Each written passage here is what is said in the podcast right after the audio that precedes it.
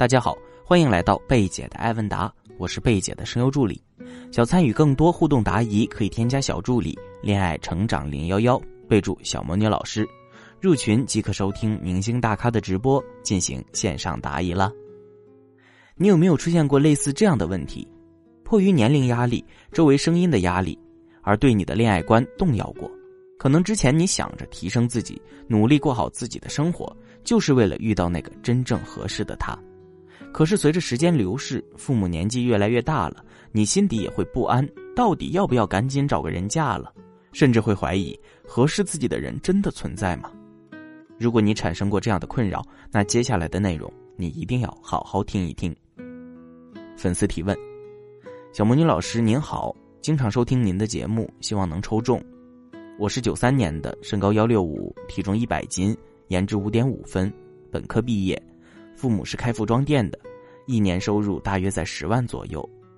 男生小李是九一年的，身高一七五，体重一百一十五斤，颜值五分，研究生，甘肃县城。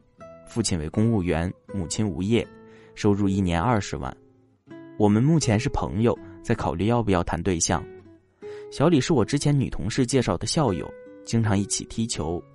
小李他对我很好，情人节的时候借着鲜花跟我告白了。但是我觉得他长得太瘦了，而且不太好看。只是因为父母催婚，我现在也没有遇到对我好的男生，所以很纠结要不要开始。我自己原生家庭父母条件很一般，我还有个小两岁的亲弟弟。我的父母从事手艺工作，工作多年，在二线城市买了两套房子。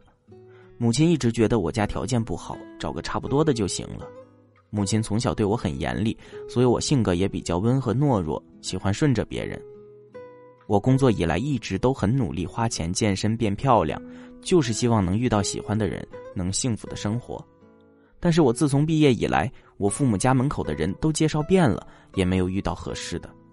现在我很迷茫，不知道怎么办，是要将就还是继续寻找呢？请小魔女老师分析一下。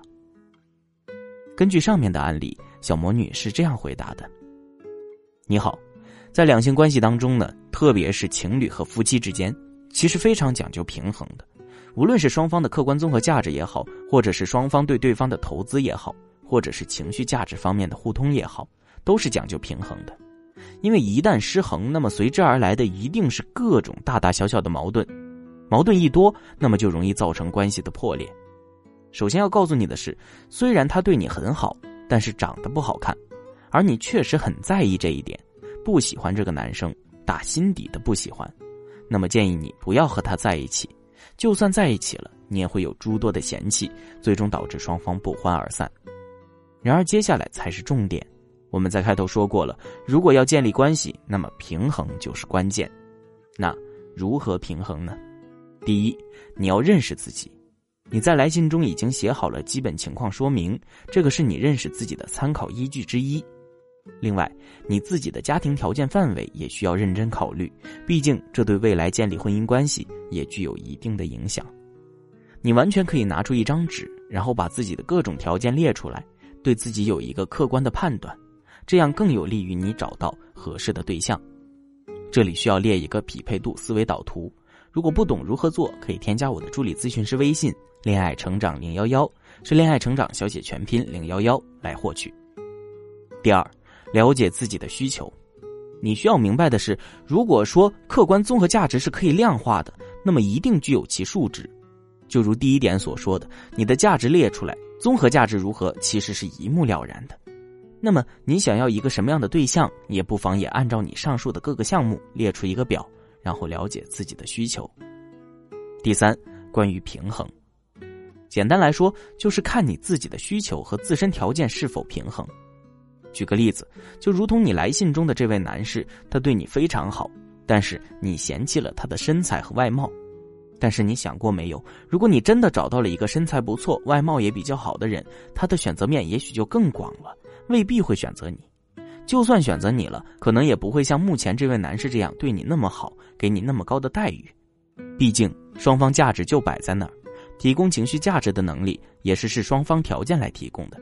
就好像你对目前这位男士并不感冒，而且有可能稍微冷淡，但是对一些自己满意的，你会热情很多。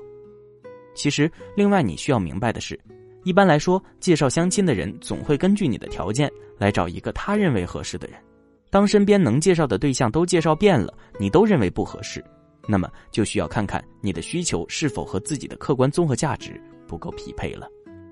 总而言之，没必要低估自己，但也不能过于高估自己。